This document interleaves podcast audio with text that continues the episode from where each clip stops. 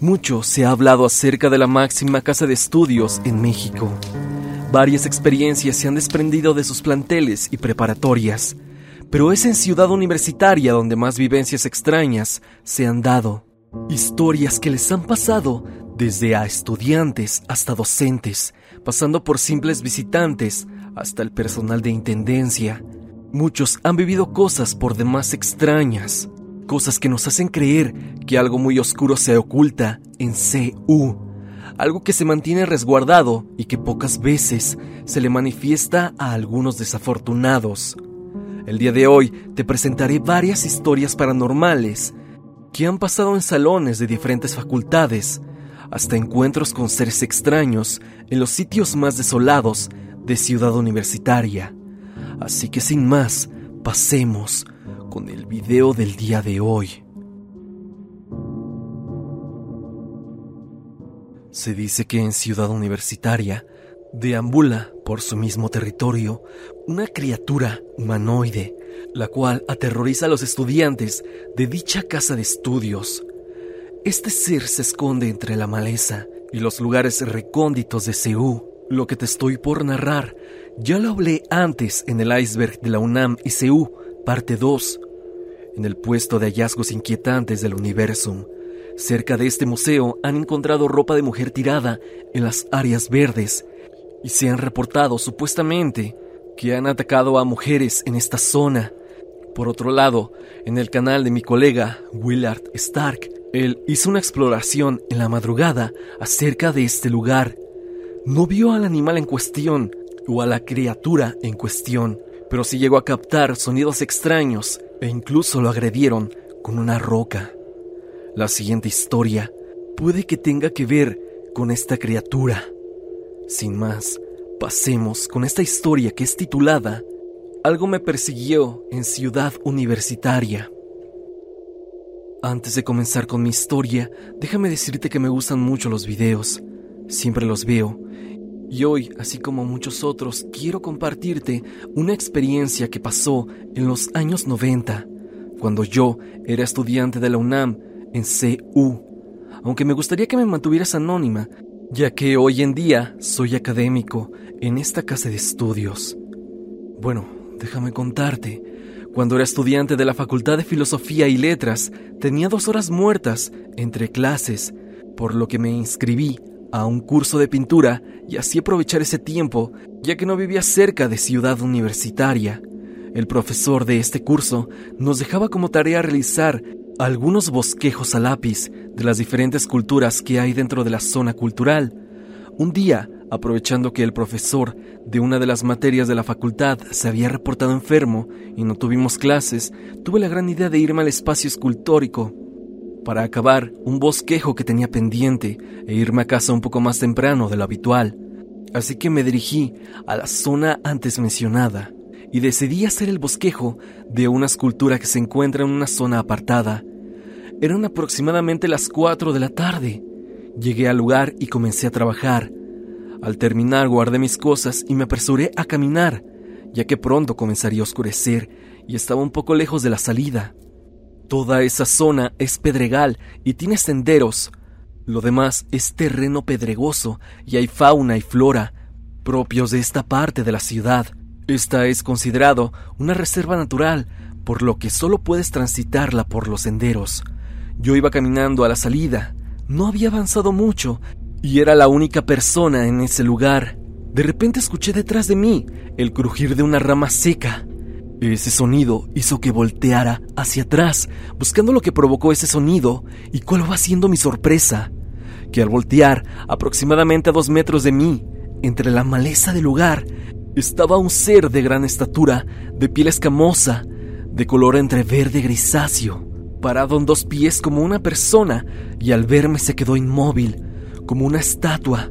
Pero yo pude ver, gracias a que unos segundos después de que volteé, se movió y corrió en sentido contrario en donde yo estaba, por lo que pude apreciarlo más o menos bien. Esta cosa era aterradora e iba a una velocidad que ningún ser vivo que conocemos en la Tierra podría moverse. Ese ser, al verme, hizo un sonido muy similar al que hacen las víboras, pero más grave e intenso. Nunca olvidaré ese ceseo y la forma tan increíblemente rápida en que desapareció de mi vista. Yo corrí el resto del camino hacia la salida, totalmente tembloroso. No sacaba de mi mente el aspecto de esa cosa y hasta la fecha me pregunto qué rayos vi esa tarde. Pero he escuchado historias sobre encuentros con seres extraños en varias partes de Seúl, sobre todo en zonas solitarias y llenas de maleza, así como donde yo estaba. Esto me deja saber que Seúl tiene muchos enigmas en su haber.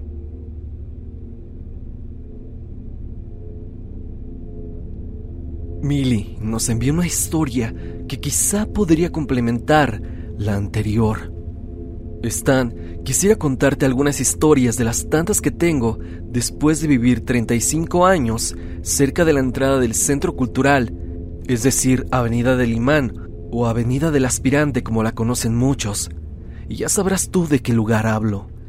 Quiero empezar con una historia sobre este sitio en la UNAM, en donde tenían jaulas y otras cosas las cuales descubrimos unos amigos y yo por el año 2003, cuando empecé a ir a andar en bicicleta con varios compañeros y familiares a Ciudad Universitaria, y todas las veces que íbamos pasábamos por el tan famoso Museo Universum, en donde, en la parte de atrás, había una zona de arqueología para niños, una caja de arena bastante grande con palas y picos para que los niños jugaran a desenterrar fósiles.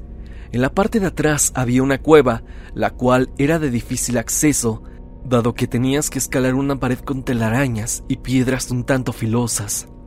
En la parte de abajo se podía ver cómo había rastros de personas que iban a otro tipo de actividades, que no tenían nada que ver con el deporte. Botellas, cajetillas de cigarros, colillas, prendas de ropa, y demás cosas que prefiero omitir. En la parte de arriba había un descanso en la cual daba a un gran vacío, del otro lado piedra volcánica y entradas a lugares donde jamás sabremos qué habrá o qué hay, dado que en la parte de arriba un día aparecieron pinturas con algo que a nuestra edad jamás supimos qué era, dado que dos años después en ese lugar de la nada ya no se tenía acceso. Y esas pinturas yo siento que eran hechas por algo que habita en aquella zona.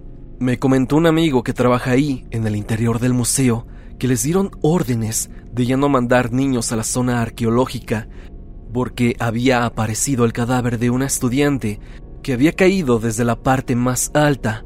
Unos dicen que era porque estaba borracha, pero otros más aseguran que algo la atacó, algo que habita exactamente en esta zona y que por alguna extraña razón autoridades de CEU resguardan celosamente esta información para que no salga al público.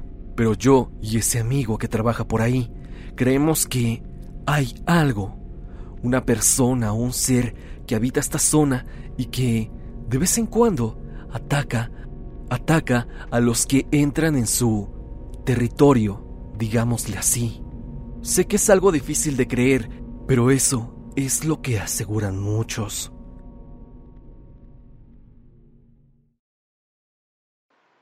Ya que estamos hablando de las cosas sobrenaturales y seres extraños de la UNAM, les traigo otra historia de lo que muchos dicen que es una mujer perro.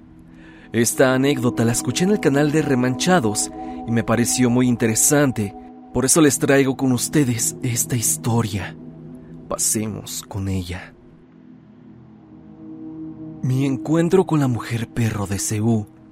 Esta historia me pasó a mí junto con mi padre y posteriormente su amigo Ulises. Cierta noche íbamos saliendo de un concierto en la sala Nezahualcóyotl, en la UNAM. Normalmente mi padre siempre lleva su carro para todos lados, pero exactamente el día del concierto no circulaba. Como no íbamos a salir tan noche, pensamos que, en el regreso, sería buena idea tomar el Pumabús para los que no son de la Ciudad de México y no sepan qué es el Pumabús, es un camión gratuito por parte de la UNAM para transportar adentro de la misma a estudiantes, docentes y toda persona que lo necesite, ya que no piden credenciales o algo para corroborar que son estudiantes. Salimos a las 9.30 del concierto y nos dirigimos a la parada para tomar dicho transporte para que nos llevara al metro universidad. cuando íbamos en camino para la parada, nos encontramos con uno de los mejores amigos de mi papá que había conocido aquí mismo en Ceú. Mi padre lo vio y lo saludó, ya que perdió contacto con él muchos años atrás.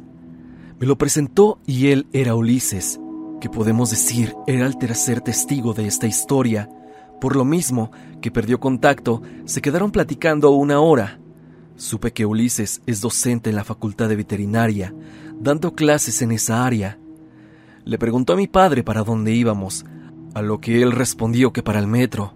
Como Ulises ya había terminado su horario laboral, dijo que nos acompañaría. Mientras seguían platicando, ya que también él se dirigía para allá, estando en la parada, no pasaba ningún pumabús.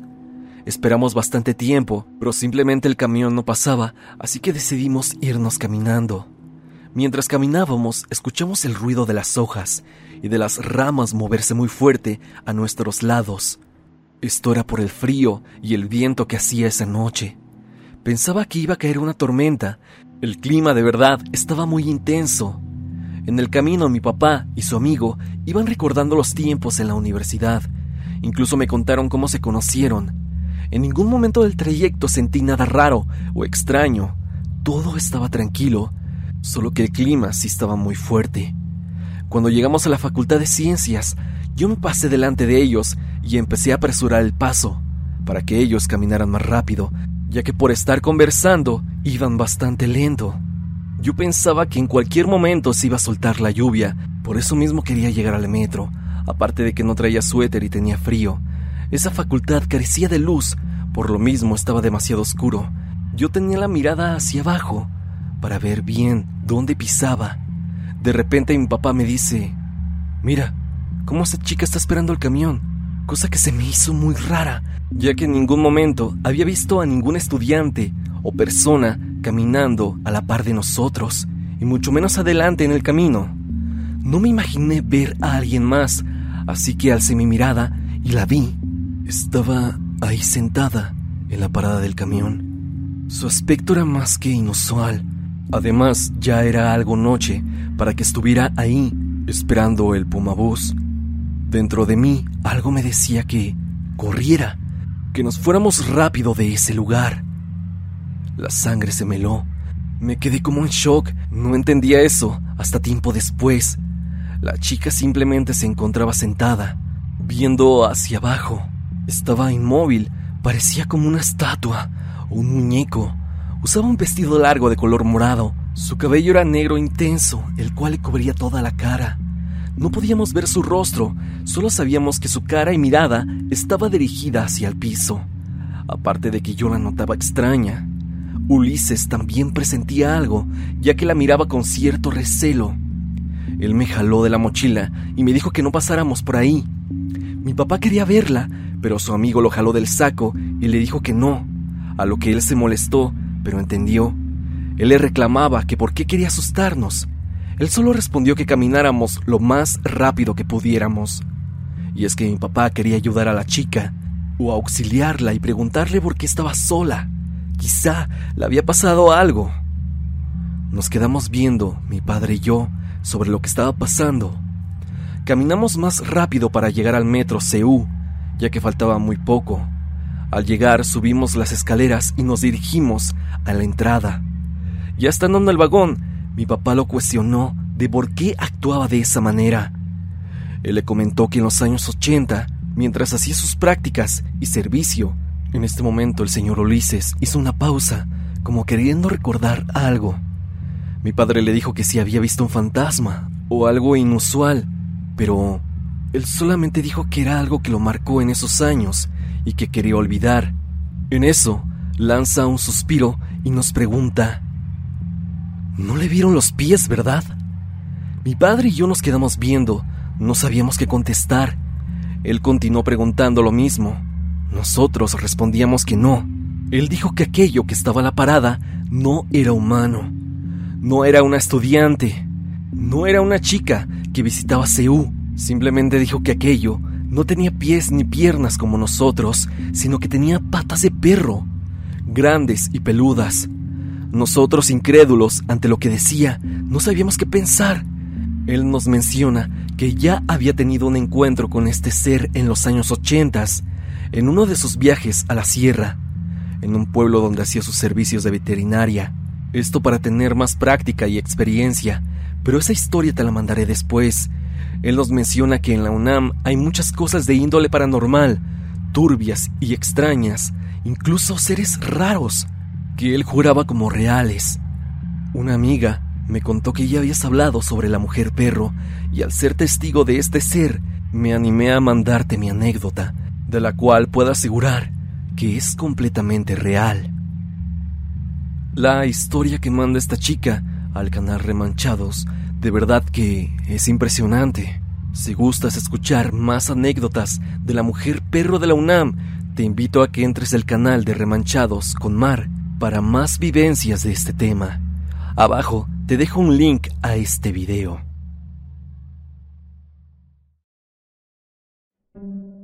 Entes paranormales en CU. Denis Medina nos cuenta su historia. He estado viendo tus videos de teorías y leyendas de México. Me llamó mucho la atención uno que hiciste sobre la UNAM. Yo tengo un relato referente a esta casa de estudios y no sé si quieras agregarla en un video.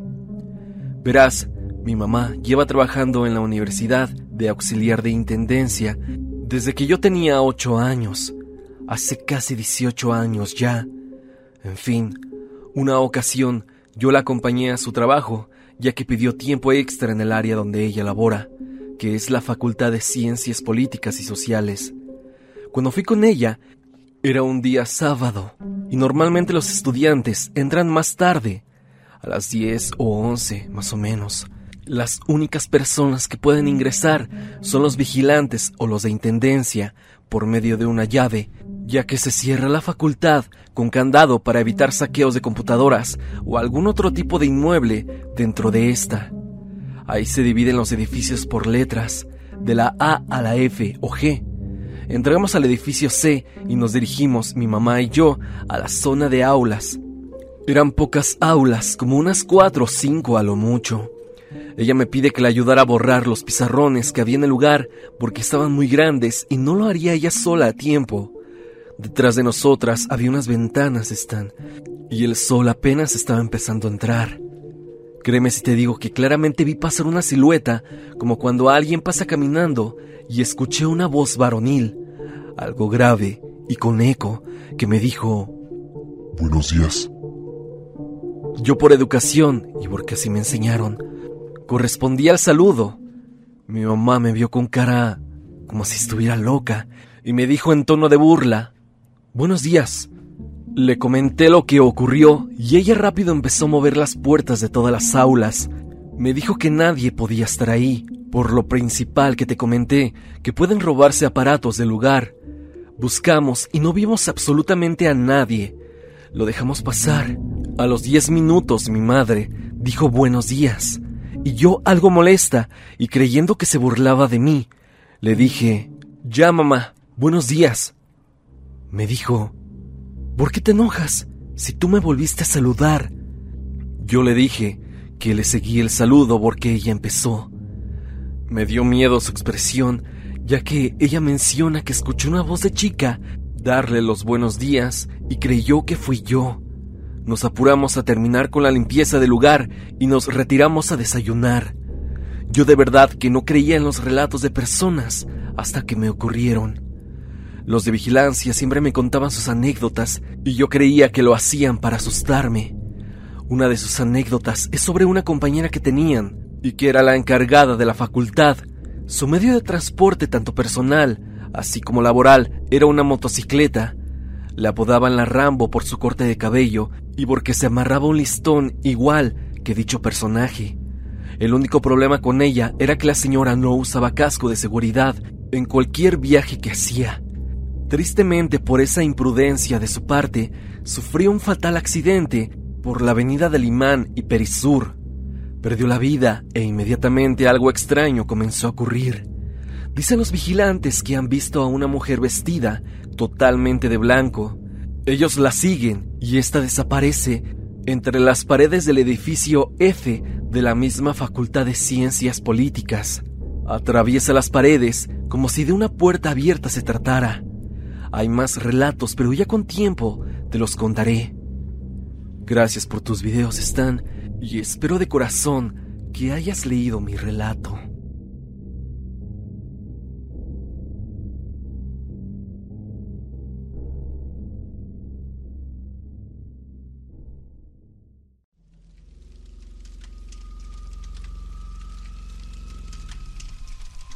Lo que se oculta en la Prepa 2. Ryo Akira nos cuenta su historia.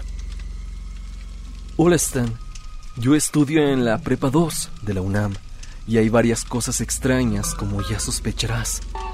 Yo he tenido la suerte, o desdicha, de vivir estas experiencias en carne propia, pero tengo amigos ahora que estoy en Ciudad Universitaria que me platicaron varias cosas acerca de este mismo plantel donde yo iba. Las experiencias son raras. La primera es que en este año escolar en específico ha habido varios decesos en una cantidad anormal. Primero un par de maestros murieron a causa natural. Sin embargo, me parece muy raro que también fallecieron directivos, uno de ellos el director del plantel, pero también una alumna. A mí me parece raro que haya tantos decesos. Pero eso no es lo único. Cuentan que en el auditorio se oyen lamentos, cosas moverse. Se cree que puede ser un profesor que murió allí mismo. Pero algo sumamente aterrador es que en la biblioteca de esta escuela hay libros de ocultismo y santería. Cualquier estudiante puede tomarlo para leerlo o para llevar a cabo algo que venga en esos libros. Algo que considero yo a título personal es bastante tétrico y probablemente los mismos maestros o directivos pertenezcan a una clase de secta y por eso tengan esos libros en la escuela. Y probablemente las personas que fallecieron fue a causa de lo mismo, aunque eso ya son palabras mayores y lo creo bastante irreal. Pero lo que me parece más importante es que en el edificio de idiomas, en el primer piso, hay anomalías en el tiempo ya que parece cuando estás ahí que el tiempo se pasa de manera anormal, ya que hay testimonios de estudiantes que hay veces que sienten que pasa mucho tiempo ahí, pero en realidad son segundos, o al revés. Y es curioso, ya que siempre hay un profesor diferente cuidando lo que hacemos, incluso que nos vigila, cosa que no pasa en otros edificios. Y la pregunta es por qué, o algo esconde esa escuela. Esas son mis pequeñas anécdotas, Stan. Si llegas a publicar mi relato, espero que otros estudiantes de la Prepa 2 puedan confirmar este tipo de cosas extrañas que pasan de vez en cuando en el plantel.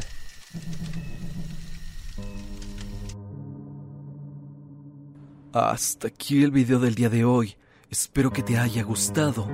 Ya has escuchado algunas historias sucedidas en Ciudad Universitaria y planteles de la UNAM. Dime, ¿tú qué piensas después de escuchar todos estos relatos? ¿Crees de verdad que algo muy oscuro se oculta en la máxima casa de estudios? Tú eres estudiante de la UNAM y has vivido algo extraño.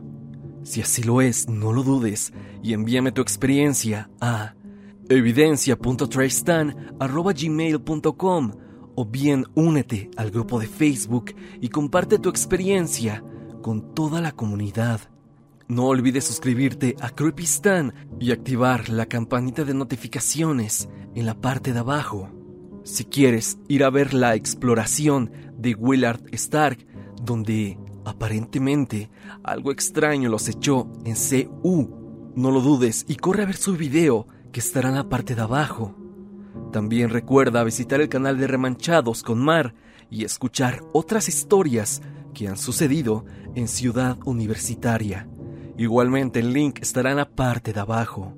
Sin más que decir, no te olvides de que yo soy Stan y te deseo dulces pesadillas.